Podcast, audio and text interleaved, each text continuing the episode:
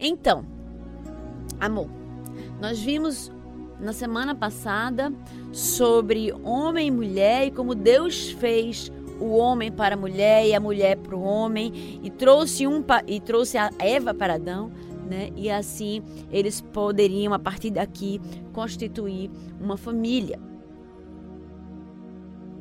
Deus, vimos que Deus fez o homem e a mulher a sua imagem e semelhança, né? igualmente dignos de, igualmente importantes para Deus, com o mesmo valor, com a mesma importância. Mas é fato que Deus fez homem e mulher diferentes e como diz lá na Bíblia, complementares, né? Deus estava ali depois que Adão deu nome a todos os animais, ele percebeu que não havia ninguém que era complementar a ele e Deus percebeu que Adão estava só, e aí ele lhe traz uma auxiliadora que lhe seja idônea, que significa que lhe seja complementar. Então, Eva ela não é igual a Adão, mas ela é complementar a ele. E aí eu queria que a gente entrasse um pouquinho nesse assunto, entendendo dessa complementariedade, entendendo qual é o plano de Deus que é nos mostrado em sua palavra sobre o papel do homem e da mulher. Perfeito. Deus é muito didático, né? Ele forma o homem e a mulher lá em Gênesis e ele conduz a mente humana para espelhar o relacionamento dele consigo mesmo. Olha que coisa interessante. Nós cremos num Deus trino, a Trindade Santíssima. A ideia de Deus Pai, Deus Filho Deus Espírito Santo. Deus Pai não é Deus Filho, Deus Filho não é Deus Espírito Santo, Deus Espírito Santo não é Deus Pai. Só que todos são o mesmo Deus. Nós não somos politeístas, adoradores de múltiplos deuses. Nós adoramos a um único Deus, o único Deus verdadeiro, dividido em três pessoas. Veja que a ideia de papéis está na Trindade. São três pessoas, sendo um único Deus, que complementam-se em papel, têm a mesma substância, são dignos de toda honra, toda glória, todo louvor e toda adoração.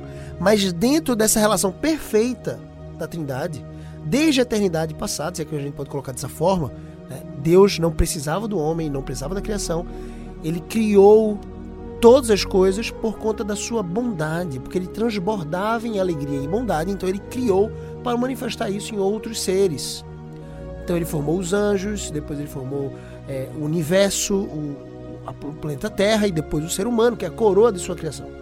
Inclusive mais do que os próprios anjos, né? Coroa da criação são seres humanos. Cristo Jesus veio morrer por homens e mulheres, e não por anjos. Os anjos que caíram lá no princípio, a palavra de Deus diz que um terço do céu, né? quase que aí, é, anjos comandados, digamos assim, pelo, pelo rebelde Satanás, caíram, se tornaram demônios, né? não mais anjos celestiais, ministradores, conservos dos seres humanos de Deus. Veja que Deus na Trindade depois de ter explicado o porquê ele nos criou, porque ele era bom e ele transbordava a sua bondade e decidiu transbordar a sua bondade na criação, depois que eu expliquei o porquê ele nos criou, você precisa voltar um pouquinho e pensar: Deus ele não precisava, ele é autossuficiente, ele não precisava de nós, ele não precisa de mim e você, nem do nosso amor. Ele não fez porque ele precisava, era um ser carente e decidiu criar o ser humano para que o ser humano pudesse emanar certa glória, até porque a nossa adoração é muito falha. Então, é, Deus não precisava de fato da nossa adoração. Qual é o ponto então? É que Deus, sendo autossuficiente, tendo uma relação perfeita consigo mesmo, ele ainda assim mantém a distribuição de papéis distintos. Veja que no projeto de redenção, quando o homem cai, através de Adão ali, né, algumas pessoas falam de Adão e Eva, mas a responsabilidade cai sobre Adão. Lá em Hebreus você vai ver isso. Né? Por meio de Adão entrou o pecado no mundo, então a responsabilidade sobre a vida do homem, a gente já vai falar um pouco sobre os papéis nesse sentido. Mas veja que quando o pecado entra no mundo, Deus já tinha, antes da fundação do mundo, como ele mesmo diz na sua palavra, um plano redentivo para o ser humano.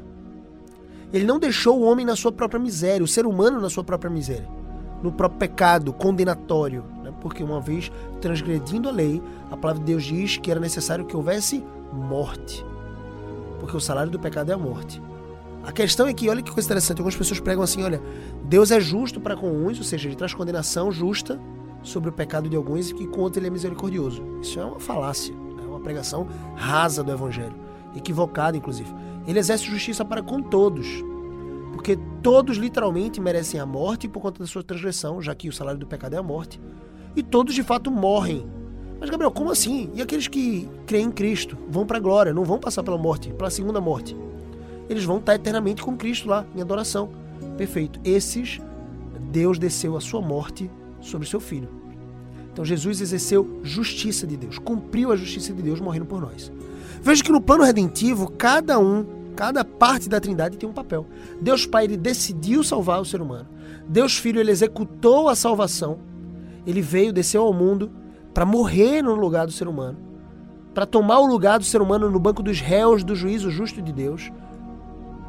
E Deus Espírito Santo aplica essa obra de salvação que foi feita né, para nós aqui no nosso, no nosso é, Cronos, né, no tempo que nós vivemos há dois mil anos atrás. O Espírito Santo aplica essa obra de salvação no nosso coração, no coração daquele que crê. Veja que Cristo morreu, isso é fato. Ele ressuscitou, isso é fato. Mas qual é o ponto? É que nem todo mundo, nem todos os seres humanos à sua volta, à minha volta, creem nisso. Porque o Espírito Santo tem o papel de aplicar. É o Espírito Santo que convence o ser humano do pecado, da justiça e do juízo. A gente falou bastante sobre isso aqui no episódio passado, na, na última quarta-feira. Você vai encontrar ele gravado lá no, no Primecast, não é isso? Spotify, Deezer, iTunes, SoundCloud, qualquer plataforma de áudio do streaming. Você pode encontrar aí o Primecast, procura lá a fotinha de Andressa que vai aparecer. É o podcast da EcoPrime. Tem os programas da rádio e outros episódios que vão estar lá no Primecast para você assistir. Mas no episódio anterior a gente falou sobre a bênção de conhecermos a nossa natureza pecaminosa e de reconhecermos que precisamos de Cristo Salvador. Dos melhores favores que o meu pai e minha mãe me ensinaram, inclusive isso repercute no meu casamento, é de que eu sou pecador. E de porque eu sou pecador, eu preciso de um Salvador. E eu preciso crescer na imitação desse Salvador. Uma vez salvo, apesar dos meus pecados, uma vez amado, apesar dos meus pecados, porque ele me amou como eu era, né? Sendo morto nos meus delitos e pecados, como diz Efésios. Agora, a partir disso, porque eu fui salvo? Pela sua bondade, pela sua misericórdia, pela sua graça, e foi de graça, né? Um favor imerecido. Agora eu devo andar em novidade de vida, em santificação, que é o processo que a gente mencionou no, no episódio passado, que é o processo que você vai seguir até o final da sua vida, que é a trilha para a perfeição, que é o padrão de Cristo. O caráter de Cristo perfeito é o padrão e é o caráter que eu preciso perseguir. E esse caminho nós chamamos de abundância, de excelência. O caminho é a abundância e excelência, e o destino é a perfeição, que nós só vamos alcançar na glória. Eu quero trazer isso aqui para você entender que na Trindade existem papéis muito bem definidos. Existe honra mútua. O próprio filho diz assim: olha, é, existe uma autoridade entre mim e o Pai, porque a minha vontade ela deve ser diminuída e a vontade do Pai deve ser executada. Jesus diz que a comida e a bebida dele é fazer a vontade do Pai. A comida e a bebida dele é fazer a vontade do Pai, ou seja, existe alguém que é autoridade na relação trinitariana. Nessa relação da Trindade, Deus Pai, Deus Filho e Deus Espírito Santo, Deus Pai é autoridade. Isso não significa que ele é melhor ou superior. Veja como isso se reflete em todas as relações humanas toda relação humana existe uma hierarquia, existe uma autoridade. A sua primeira relação humana, quando você abre o berreiro ali, né? Quando você nasce, você vai pro colo de quem? Da mamãe. É assim? Foi assim que Natanzinho nasceu, não foi, amor? Ele foi tirado pelo médico, depois, né, por ser prematuro, e ter passado por toda aquela massagem para oxigenar um pouco o pulmão. O neonatologista, que pegou ele das mãos do obstetra, ele cuidou muito bem de Natan, mas ele permitiu com que a gente tivesse aquele momento de, de calor. Ele, ele sabia que para o bebê era importante, ele sentiu o cheirinho da mãe, abraçar a mãe. Para Andressa era muito importante, eu estava perto, estava ali no parto e a gente se abraçou, a gente tirou uma foto. Tem uma foto muito bonita. Depois eu posto no Instagram de novo, que essa foto é muito legal. E aí, veja, Natanzinho, ele reconhece que a autoridade é papai e mamãe. A primeira autoridade instituída sobre a nossa vida é papai e mamãe. Essa autoridade é posta na nossa vida para o nosso bem ou para o nosso mal? para o nosso bem. Veja que as ideologias satânicas, é porque Satanás é especialista em distorcer a verdade do Senhor, em trazer meias verdades e ao mesmo tempo distorcer completamente as verdades. Ele tanto mente muito quanto mente pouco. E aí é o perigo. Satanás, através do marxismo, através do comunismo, ele traz a ideia de que o filho pertence ao Estado e não aos pais. Veja como isso não é bíblico, porque o Estado ele deve ser composto por famílias famílias que buscam o interesse das famílias da região local, especialmente. Né? Então, a família é o primeiro seio sobre o qual qualquer ser humano nasce né, com o senso de autoridade. Então, quando o, o mandamento número 5, o primeiro mandamento da segunda tábua da lei, a segunda tábua da lei diz respeito aos mandamentos do seu relacionamento com o próximo. A primeira tábua da lei são os quatro primeiros mandamentos, dizem respeito ao seu relacionamento com Deus. Obviamente, todos os mandamentos dizem respeito ao seu relacionamento com Deus, mas os primeiros quatro são: só o teu Deus te adorarás, não farás imagem de escultura, não falarás o nome do teu Deus em vão, né? a santificação, a santidade devida a Deus, e guardarás um dia de descanso para santificá-lo ao Senhor, com o qual você vai se dedicar integralmente a Deus. O quinto mandamento, então, que é o primeiro da tábua da lei, é qual? Honra teu pai e tua mãe. Esse senso de mandamento aqui tem tudo a ver com casamento, porque ele diz respeito às autoridades ele fala sobre uma área da vida humana que são é, os relacionamentos em relação às autoridades. Se o meu filho entender bem isso, ele vai respeitar o professor, ele vai ser bem quisto, e ele vai crescer e vai prosperar nisso. Imagina um aluno que só só desonra o professor. Teve uma vez, eu, eu era tão rebelde na minha juventude, que meu pai foi chamado e, e ele conversava de forma muito aberta comigo. Ele virou para mim e fez: Filho, por mais que você ache que o professor está errado, mais que você ache que o professor está sendo injusto ou te perseguindo, isso só vai aumentar à medida que você continua sendo rebelde. Olha que sabedoria prática do meu pai. O que ele disse foi: não se briga com a autoridade. Você convive com ela e você começa a agir com brandura para que ela aja com brandura também. O professor, cada vez que eu era rebelde, ele inflamava mais. Hoje eu sei o que é isso, o que é um aluno petulante. O que é ter um filho, né, que pode tomar uma postura arrogante. E eu era arrogante. Veja que a arrogância gerava rebeldia à autoridade eu precisava entender que eu precisava de submissão. E isso era bênção para minha vida. Eu comecei realmente a ser mais submisso. Parei de sair tanto de sala, ser expulso de sala. comecei a aprender mais, porque se eu, tô, no, se eu tô fora de sala eu não aprendo tanto. Comecei a ser melhor, bem quisto né, pelos professores. Isso trouxe uma, uma, uma harmonia para minha vida, para o meu crescimento. Veja, a autoridade é posta sobre a nossa vida para o nosso bem. Para o nosso bem. E ela é instituída por Deus. Agora, por que isso fugiria da regra no casamento? O casamento é o relacionamento humano que mais se refere. Eu passei esses 10 minutos destruindo aqui as bases, lançando as bases para que você entendesse isso. O casamento é o relacionamento mais íntimo entre dois seres humanos. É quando você se torna sua carne. Você não é a sua carne com seu professor, você não é a sua carne com é, a sua mãe, você não é sua carne com seu pai, você não é a sua carne com seus filhos, você é sua carne com seu cônjuge. Essa é uma aliança eterna sobre a qual você fez votos de fidelidade, exclusividade e de amor. Até que a morte separe. Então, até o final da sua vida você vai estar casado. Então, veja que coisa abençoadora. Se você entender que os mandamentos do Senhor foram postos para o seu bem, você começa a entender que esse é um assunto que não deveria ser tão delicado, mas é, pela rebeldia do nosso coração. Pela insubmissão do coração de alguns pastores que não têm falado sobre isso. E pela reação desses pastores à insubmissão do coração de algumas mulheres que não gostam de ouvir sobre submissão. Mas foi pro seu bem, caramba. Desculpa a expressão. Foi pro seu bem. Como eu não vou falar uma coisa que a pessoa bem? Eu vou estar desonrando a Deus. O meu papel é trazer aquilo que a palavra de Deus diz como bênção. E nos dias de hoje, né, parece que é, é, é quase é assim, proibido mesmo, é tabu, né? Porque no meio de tantas, de tantas desse movimento feminista que quer bradar que tem os mesmos direitos que os homens. E não é sobre que, direitos, né? Exatamente, mas, mas é uma é isso, né? É a distorção da verdade. Então, é como se a mulher ela fosse a pobre coitada que não tem direito a nada, aqui é vítima de todas as coisas, aqui é colocada a par da sociedade e o homem, ele tá num papel que deveria ser igualmente exercido por ela, né, de liderança. E esse foi o pecado, né? Esse foi o problema lá de trás, né? Quando Eva e Adão, eles, quiser, eles quiseram ocupar ou exercer o papel que era de Deus, né? De conhecer o bem e, e o mal. E veja que coisa interessante, você falou assim. Não é que a mulher não possa exercer liderança. Sim. Né? Você é líder de mais de 100 funcionários uhum. né, Comprei. Veja, a mulher de Provérbios 20, 31, ela era líder. Tanto das mulheres que trabalhavam na sua casa, então ela dava os seus serviços e delegava as funções dentro de lá, como ela vendia para os mercadores, ela preparava o tecido para cuidar da sua casa. Só que ela fazia isso para o seu lar. Hoje em dia, uma mulher que cuida do marido, ou que cuida dos filhos é quase que chacota. Como você pode se rebaixar tão pouco, tão pouco? Como assim? É daí que surgem né, os verdadeiros herdeiros da eternidade. É no lar. O nosso trabalho, na verdade, é no lar. Quem te convenceu que o seu trabalho tem que ser fora do lar? E não estou falando só para as mulheres, estou falando dos homens também. Mesmo você trabalhe fora, o seu trabalho precisa re trazer recursos para o lar. O seu tempo tem que ser dedicado, sobretudo, em moldar corações no lar. Então não tem atividade mais honrosa do que criar filhos. Óbvio, eu, eu considero que existem algumas mulheres que têm um privilégio, porque planejaram isso, porque buscaram isso com seus esposos, porque buscaram isso no planejamento familiar. Não é que um privilégio simplesmente dado por sorte. Às vezes é buscado. buscado de forma intencional ao longo de alguns anos e assim atinge isso. O privilégio de se dedicar integralmente aos seus filhos. Se dedicar integralmente ao lar. Isso é bênção. Isso não é ruim, não. Isso é uma grande, das maiores missões. Só qual é o ponto? A mulher pode liderar fora de casa? Claro pode. A Andressa lidera mais de 100 funcionários. Né? Duas empresas, Ecoprime e Editora Ecoprime. Eu tenho muito orgulho disso. Só que, dentro da função no lar, a prioridade do Andressa, mesmo trabalhando fora, é trazer toda a atenção para dentro de casa. Assim como a minha também deve ser.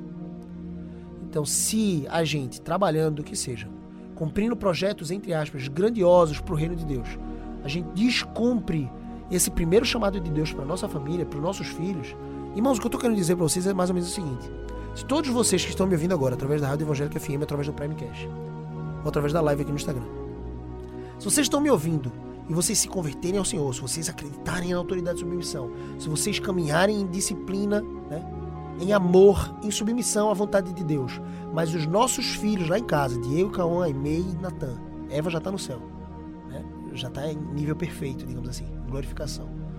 Mas se Diego, Cauã, Aimei e Natan não caminharem em submissão à palavra de Deus, eu falhei.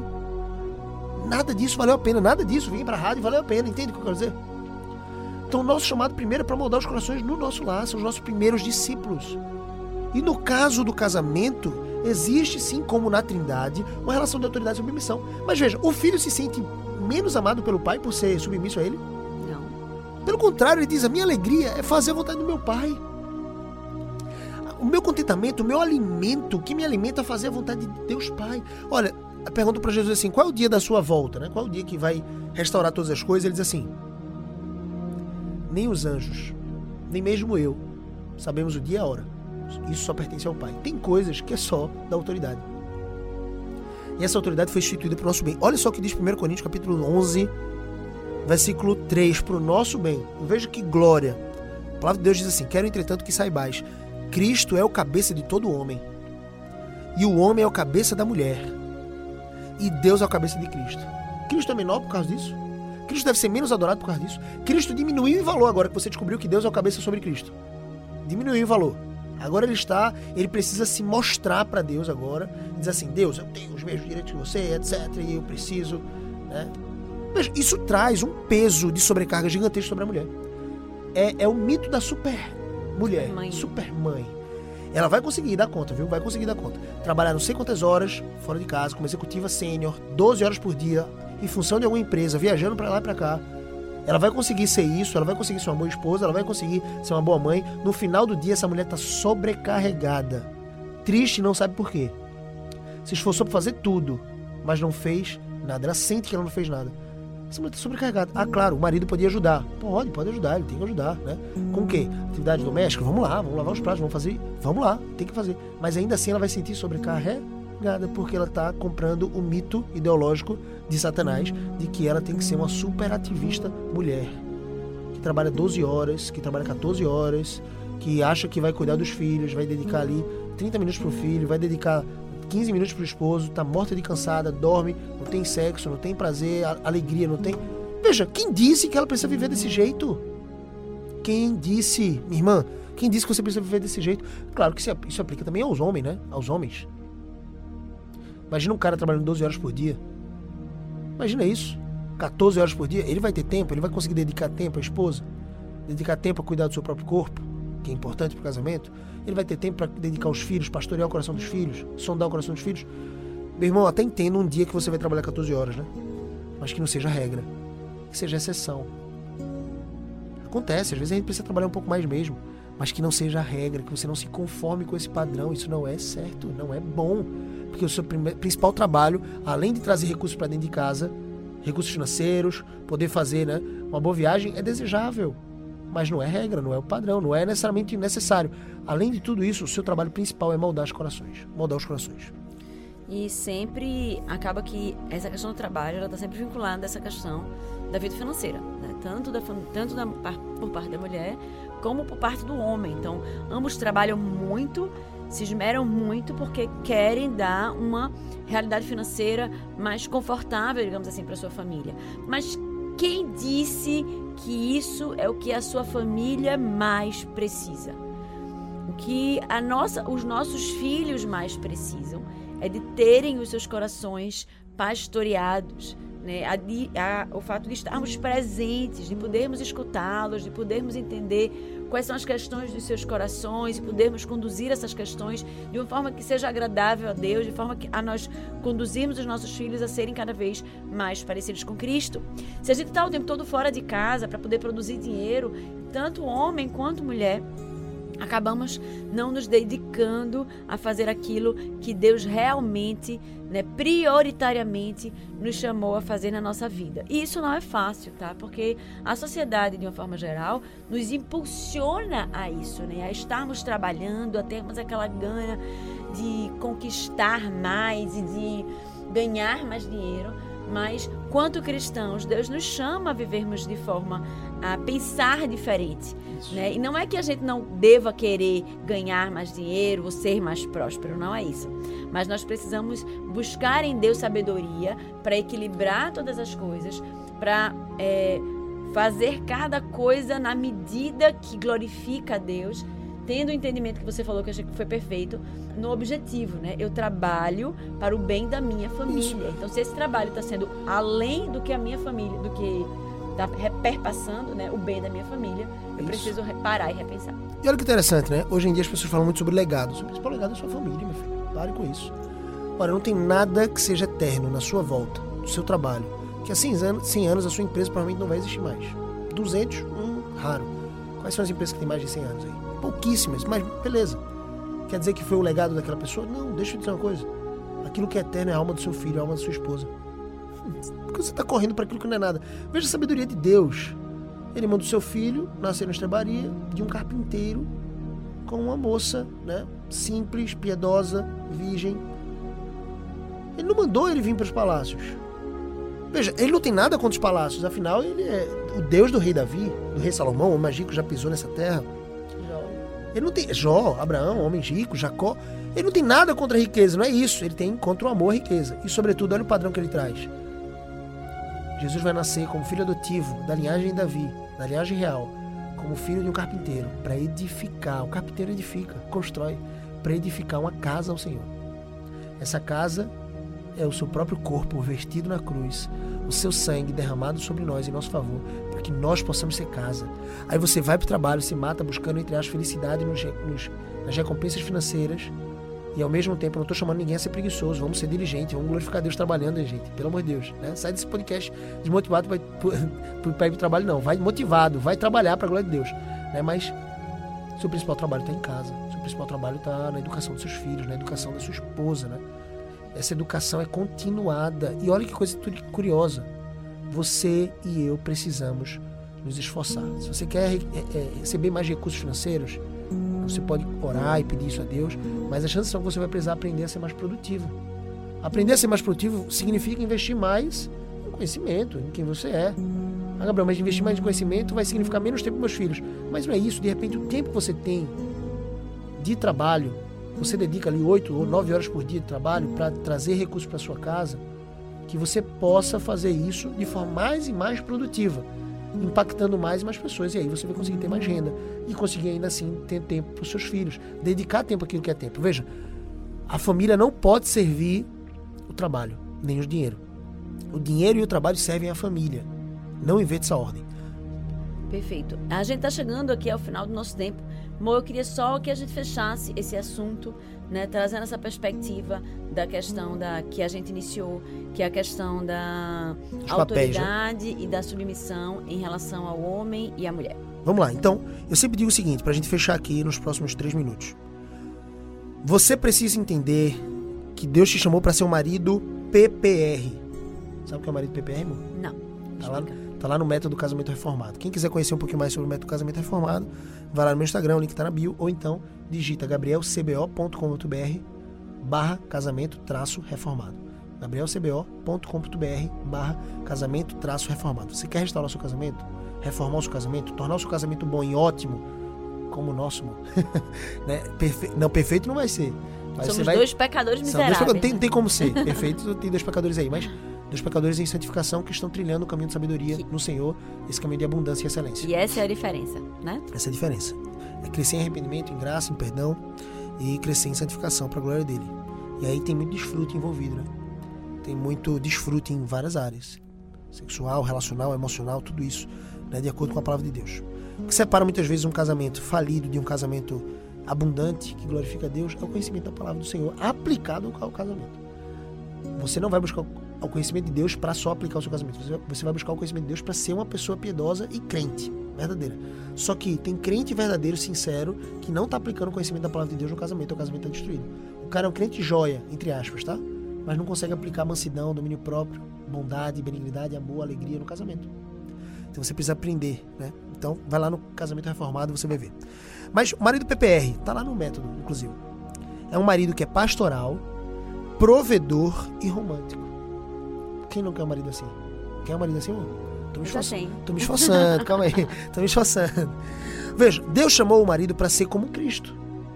As missões, né, os papéis de Cristo aqui nessa terra foram de sacerdote, profeta e rei. O marido, então, nos seus papéis né, principais, ele é sacerdote porque o sacerdote era aquele que intercedia. É um homem de oração. Você precisa se tornar um homem de oração, um homem que tem intimidade com Deus. Desliga o rádio um pouquinho, depois desse programa vai orar. Eita, o pessoal da rádio evangélica não vai gostar muito disso não, né? Mantém na rádio evangélica, gente. Mas se desligar para orar, acho que não vai ninguém, reclamar, não. Vai orar, né? Aquele que intercede é um homem de oração. Aquele que se sacrifica, o sacerdote fazer sacrifícios para o seu povo. Cristo, como sacerdote, ele é o próprio sacrifício. Você precisa se sacrificar e fazer sacrifício para sua família. A gente falou de alguns aqui, né? Tempo, enfim.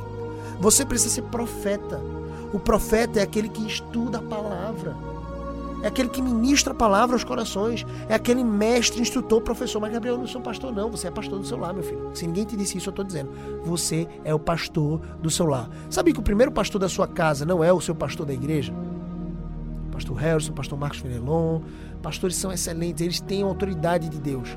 Eles foram colocados por Deus para o cuidado da família, o cuidado das famílias. Mas o primeiro pastor da sua esposa é você.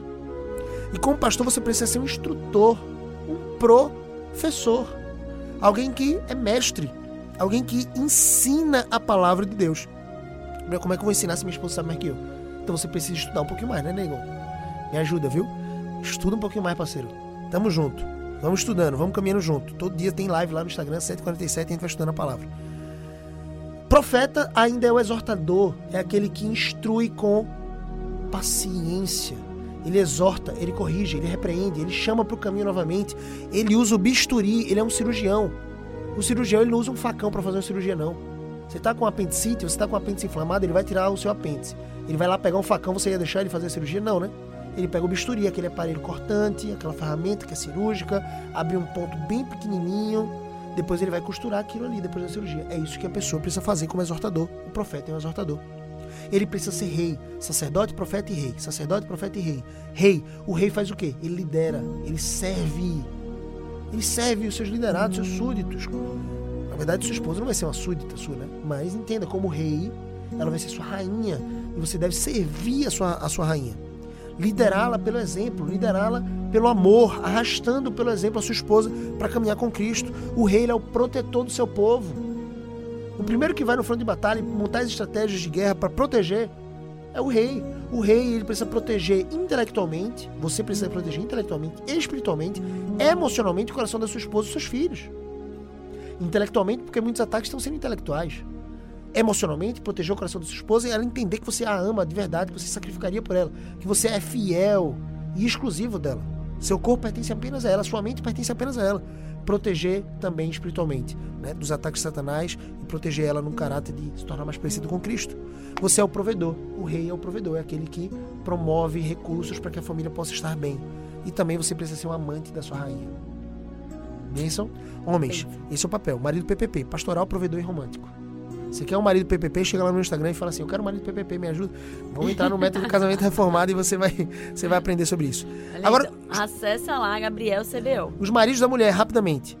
A esposa precisa ser modesta e atrevida. Atrevida no lar, modesta fora do lar. Atrevida, não no sentido de petulante, de rebelde, não. Ela é submissa, como a igreja deve ser a Cristo. Mas atrevida no sentido sexual, de ser amante do seu marido. A esposa ela tem o papel de ser auxiliadora idônea de ser discreta e servil, modesta, amante do seu rei. Nesse sentido atrevido, entende? Amante do seu rei. Usa uma roupinha delicada, meu filho. Joga o pijama fora. Conselheira fiel do seu rei. Isso precisa sabedoria, precisa orar por isso, precisa buscar a palavra. Uma conselheira fiel, uma conselheira sábia. ela precisa ser mãe dos príncipes do reino. E ela precisa ser a rainha do lar. Então veja que coisa boa. Né? Deus abençoe vocês em cada um desses papéis, exerçam esses papéis, glorifiquem a Deus. Ok, gente?